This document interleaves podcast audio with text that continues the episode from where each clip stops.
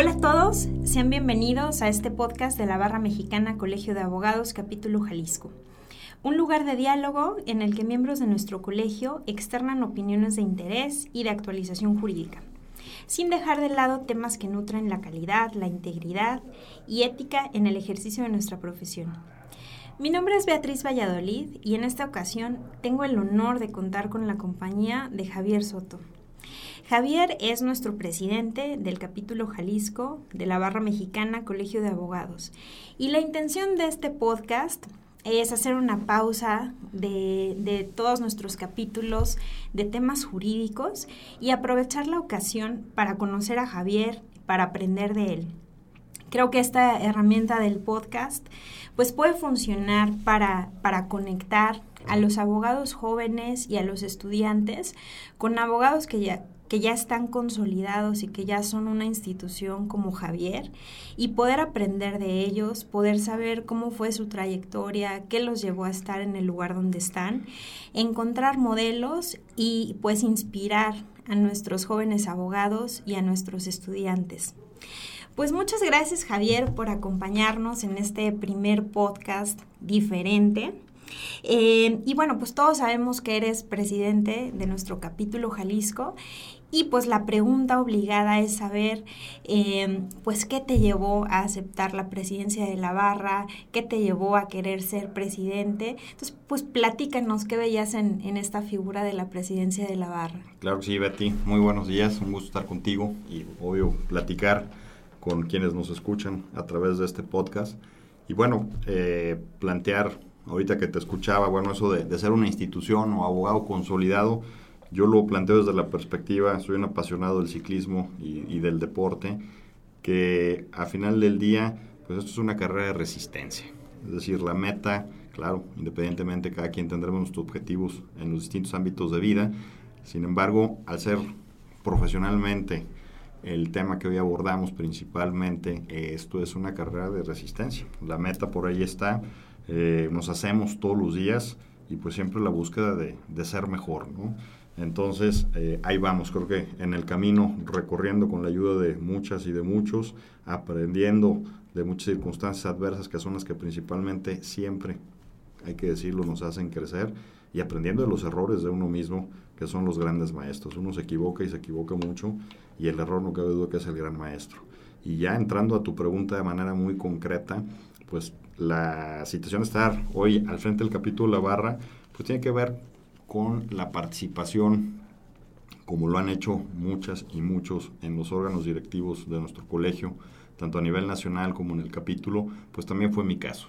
Eh, mi pertenencia a la barra es de 2004, tiempos en donde encabezaba y presidía el capítulo don Héctor González Ashmal, y desde entonces pues la inquietud de involucrarnos más allá del propio despacho, de nuestros asuntos personales, pues algo que es para nosotros, para ti, para mí, para muchos de los que nos escuchan, pues esencial, nuestra vocación profesional. Y ahí está el ejercicio profesional del derecho. Y eso te lleva a decir, hay más allá de mis asuntos, más allá de mis clientes, más allá de mis propios intereses académicos, cómo participo en una institución como es la Barra que está cumpliendo 100 años en este 2022 y cómo también pues doy algo a mi profesión, al derecho, a mis colegas, pues que tanto me han dado y de alguna manera me ha consolidado desde la perspectiva, repito, profesional y vocacional, en que pues no tengo duda que cuando haces lo que te gusta, te apasiona, sirves a los demás, pues creo que vas encontrando poco a poco y subiendo los escalones que te llevan a una plenitud en el ámbito de la profesión. Pues muchas gracias Javier. La verdad es que como barrista, pues sí te puedo decir que, soy testigo del tiempo que le dedicas a la barra. Eh, y precisamente pues hablando del tiempo también me llama la atención que pues eres socio fundador de tu despacho, Soto Resolve, ahí combinas pues muchos temas, ¿no? La, la barra, tu despacho. Y hablando de tu despacho, o sea, platícanos cómo fue que lo formaste, eh, el nombre también me llama la atención, o sea, es algo que, que sale de lo común en el mundo de los abogados, ¿no? Eh, Soto Resolve, ¿por qué se llama así? Pues platícanos de, de, de cómo creaste tu despacho. Claro que sí, Betty. Eh, el arranque profesional, eh, ya de manera independiente o en el ejercicio profesional independiente, data pues de tiempos todavía de pasante. La inquietud de ejercer independientemente, tener el propio despacho o asociado en un despacho, pues venía, yo creo que ya de los últimos semestres de la carrera, tuve la oportunidad de trabajar en notarías, en despachos, donde conocía asuntos mercantiles, civiles, administrativos, y vas definiendo de manera muy clara, ¿no? Una visión en donde el derecho administrativo me apasiona, eh, una vertiente administrativista, y luego el haber conocido, por la oportunidad que tuve de trabajar en la Dirección de Asuntos Agrarios del Gobierno de Jalisco, pues todo lo que es el mundo del derecho agrario que, pues, conjunto o de la mano del derecho administrativo, pues otra de las ramas de nuestra profesión que me apasiona que me ha dado muchísimo. He conocido México en muchas de sus regiones, yo creo que prácticamente todas. Me quedan por ahí dos o tres estados que, que no he tenido la oportunidad de visitar por cuestiones profesionales. Y pues la grandeza que tiene este México y en donde más de la mitad del territorio nacional está regulado por la ley agraria. los temas tanto de consultoría, inversión, eh, litigio, el amparo, tantas cosas que vemos en el día a día que hacen que esto sea muy apasionante. Entonces, esa inquietud siempre la traje. Estamos hablando que yo andaría por ahí de los 20, 21 años de edad y tuve la oportunidad de asociarme con dos compañeros de generación, uno viendo corporativo, otro atendiendo cosas civiles, mercantiles, y esa sociedad fue breve, un par de años, y de ahí la posibilidad de ya iniciar eh, vamos a decirlo, eh, a la cabeza o como única cabeza en ese entonces. Eh, se conforma lo que es Soto y Asociados Consultores Legales, que es la, razón social, la razón legal que tiene, y pues integran una serie de abogadas y abogados, ya venían por ahí participando algunos pasantes, algunas pasantes, inclusive hoy cumple uno de esos pasantes de aquella época, años, y el video era en la Ciudad de México, está al frente de un equipo muy fuerte de estas grandes firmas en derecho fiscal. En ese entonces veíamos temas administrativos, mucho derecho municipal, y bueno, recordábamos la llamada de un momento esas épocas.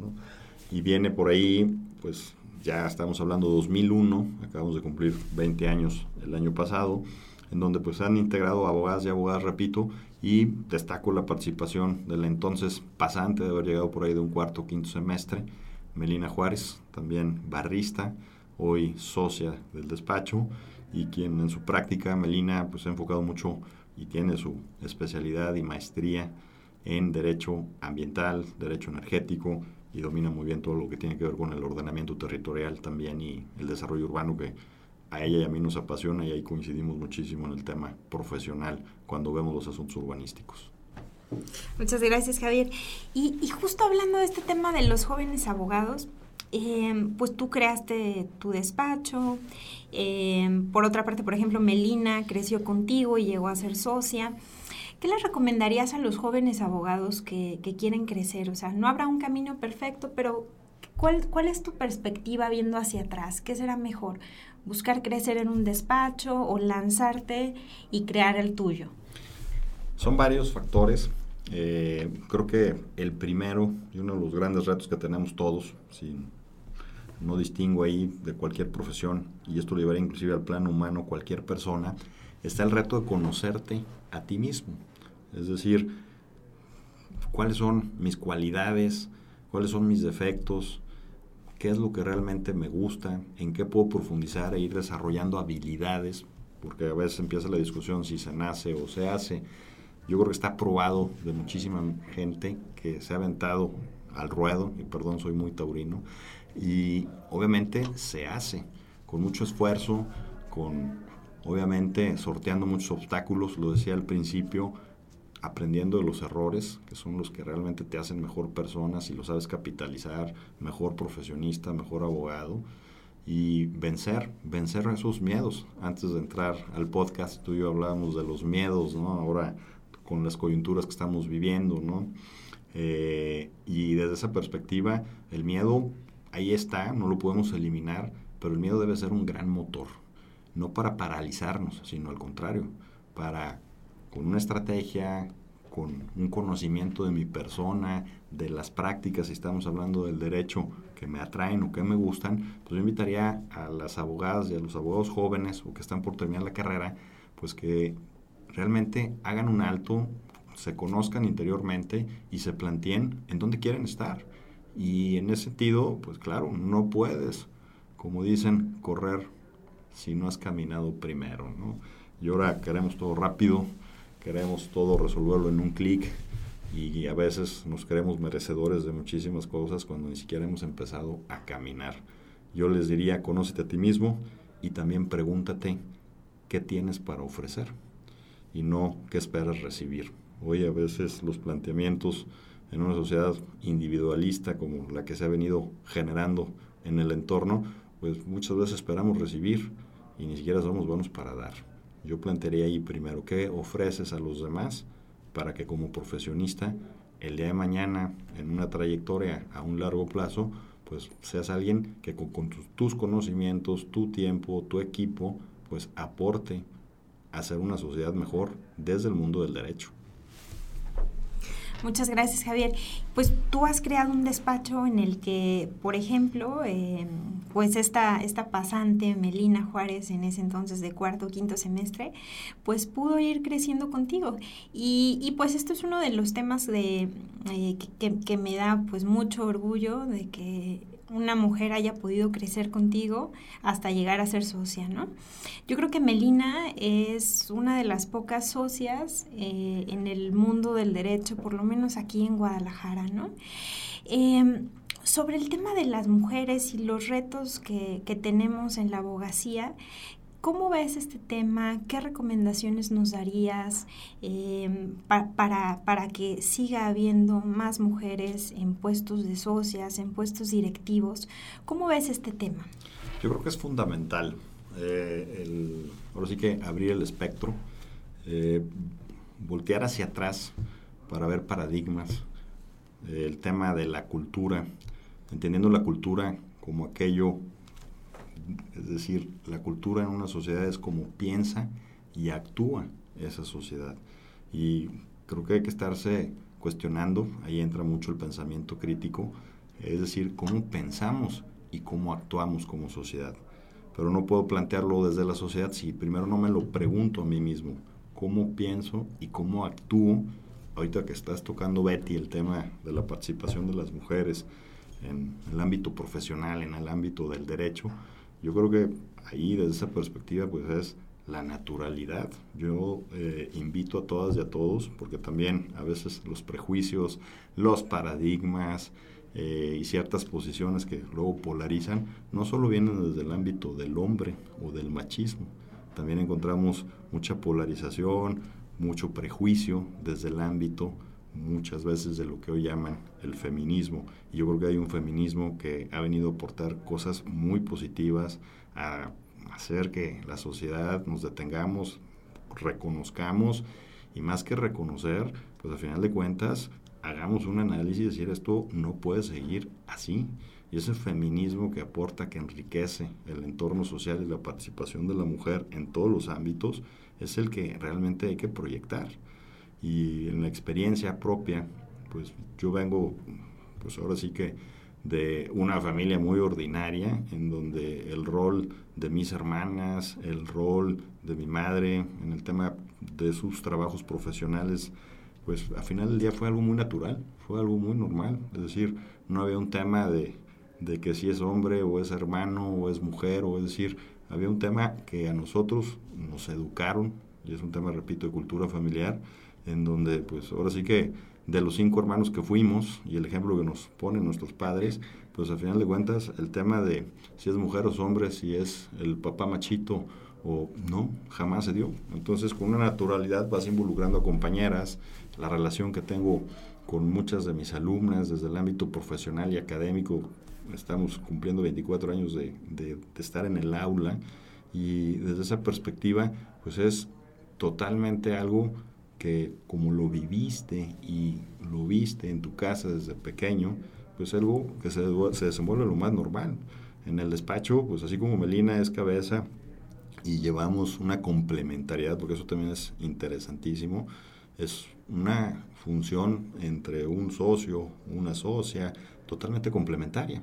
¿Por qué? Porque lo decimos hasta el cansancio, ¿no? Es decir, pues lo que a final del día yo no llego, ella llega y viceversa, y eso se complementa en muchísimas cualidades, en muchísimos defectos que tenemos que pulir la una o el otro, y pues es algo que también permea hacia las abogadas y abogados que conforman el equipo, ¿no?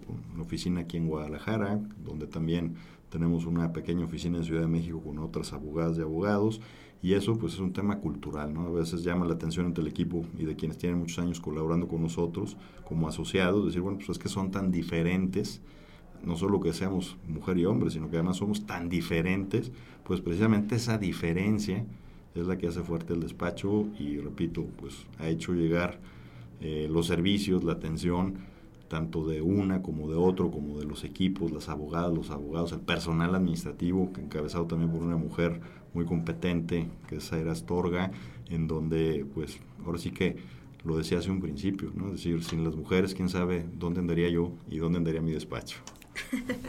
Muchas gracias, Javier. Eh, muy interesante esto de la complementariedad que mencionas. O sea, sí, verdaderamente creo que este tema de la equidad de la mujer es un tema que verdaderamente vives, que reflejas. Pues, pues muchas gracias, Javier, por, por, apoyar este tema.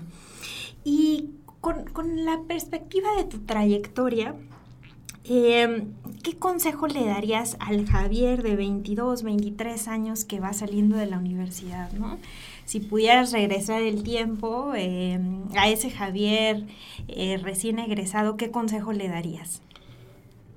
Yo lo que haría, ah, ya lo decía hace un momento, el, autoconocimiento, es decir, la parte interior hay que trabajarla muy bien, eh, desde el punto de vista de mis cualidades, mis ámbitos, vamos a decir, humanos, profesionales, espirituales, sociales, Creo que hoy tiene gran relevancia, Betty, el tema, y lo diría así, en donde la joven abogada, el joven abogado tengan una visión muy amplia del entorno socioprofesional, sociocultural y que realmente conozcan pues de alguna forma de dónde viene la sociedad en la que se van a desenvolver. Y ojo, hoy todavía el reto es más complejo. A los años 90, finales de los 90, que yo estaba concluyendo mi carrera, en donde ya hablamos, por supuesto, de pues una aldea global, en donde lo que sucede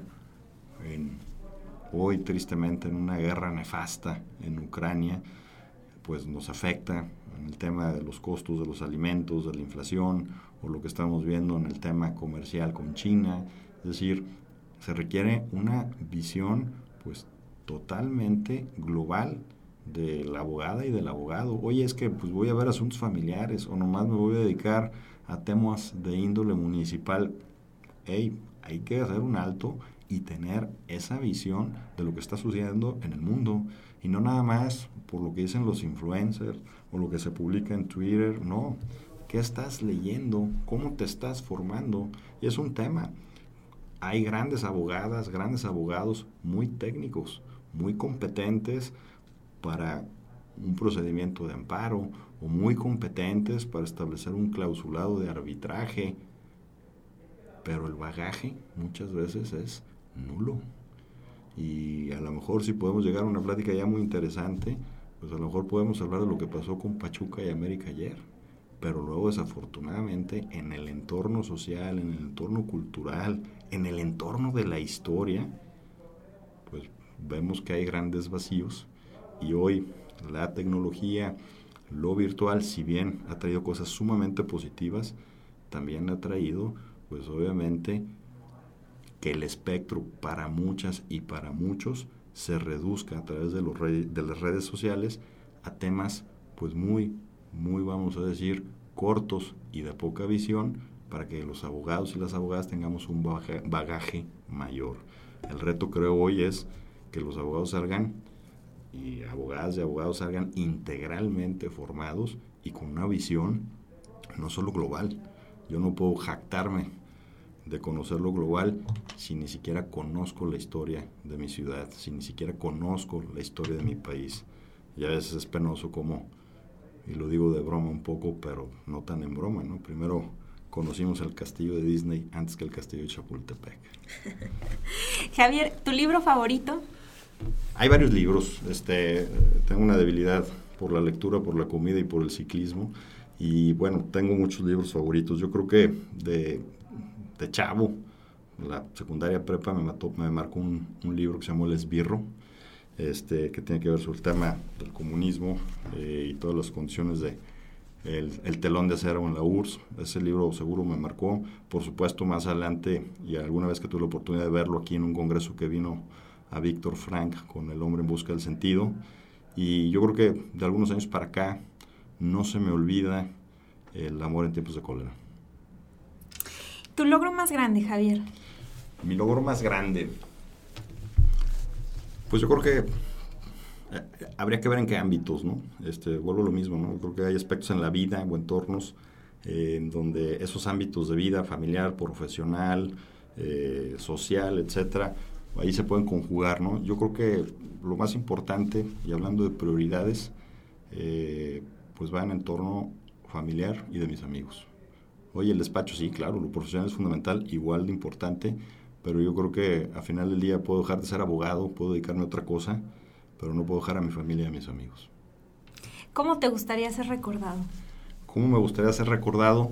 Pues yo creo que como una persona muy ordinaria, eh, que tuvo la oportunidad de, de, hacer lo que le gusta, pero sobre todo que serviste a los demás y dejaste un mejor entorno. Después de haber servido a los demás, dejar un mejor entorno por donde pasaste. Yo creo que así es sencillo.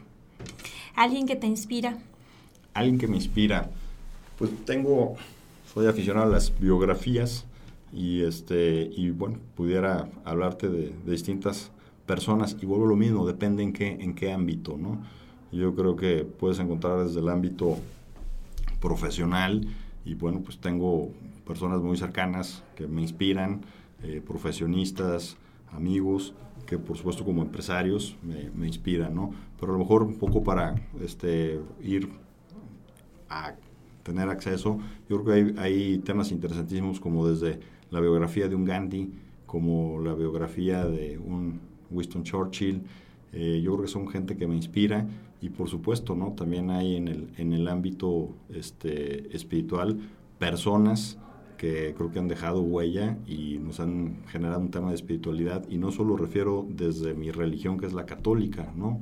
También creo que hay temas muy interesantes en voltear a ver y refería simple y sencillamente a un Gandhi ahorita, en donde sin ser católico creo que dejó una muestra perfecta de lo que implica involucrarse por los asuntos sociales, por los asuntos políticos, desde una perspectiva pues de una paz interior que muchas, mucha falta nos hace hoy en esta sociedad.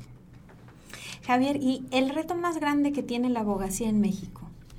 Yo creo que el reto más grande que tiene la abogacía, que son muchísimos, eh, yo hablaría desde la perspectiva, uno, el rol del abogado en la sociedad. El rol del abogado en la sociedad o bien es un factor de cambio desde utilizar como herramienta, como medio el derecho para que se cumpla lo que le dice la ley, para que no haya impunidad, que es el gran dolor de cabeza que tenemos en nuestro país, por eso hay corrupción, porque existe y permea la impunidad yo creo que está precisamente esa congruencia y ese, pues de alguna u otra forma, jugárnosla para que realmente se cumpla el Estado de Derecho. Y la otra vertiente, que es la dolorosa, ¿no? Si lo vemos de esa perspectiva, pues cómo se ha prostituido la profesión. Es decir, caballero don dinero e intereses, pues domina muchos ámbitos de los tribunales, muchos ámbitos del ejercicio profesional y la profesión se ha prostituido.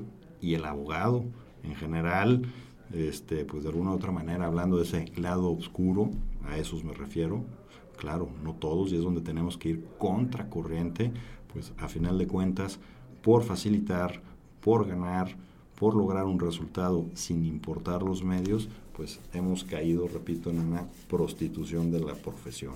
Yo creo que ahí nos tenemos que replantear, yo creo que es el principal reto, aunado al entorno que estamos viviendo, en una destrucción de las instituciones públicas, y lo veíamos en algunos artículos que por ahí eh, circulábamos inclusive en el chat de la barra hablando de un México al revés que ayer publicó Eduardo Cacha, en donde es pues doloroso ver cómo instituciones que debiesen procurar justicia, instituciones que debiesen ver realmente por el Estado de Derecho, hoy por una ideología política, por un apego a quien detenta el poder, pues también se han prostituido.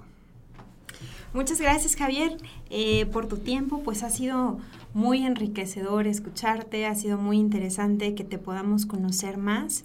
Esperamos que a los jóvenes abogados eh, les resulte interesante tu trayectoria para poder aprender de ti. Eh, precisamente platicábamos hace unos días cómo la barra también funciona como, como un espacio de networking para que los jóvenes abogados podamos conectar con abogados ya consolidados, justo como tú, aunque, aunque te resistas a aceptarlo. Eh, entonces, pues, pues muchísimas gracias, Javier. Muchas gracias a todos por escucharnos. No se les olvide seguirnos en nuestras redes sociales, principalmente en Instagram. Nuestra cuenta es bma-jalisco. Muchísimas gracias a todos.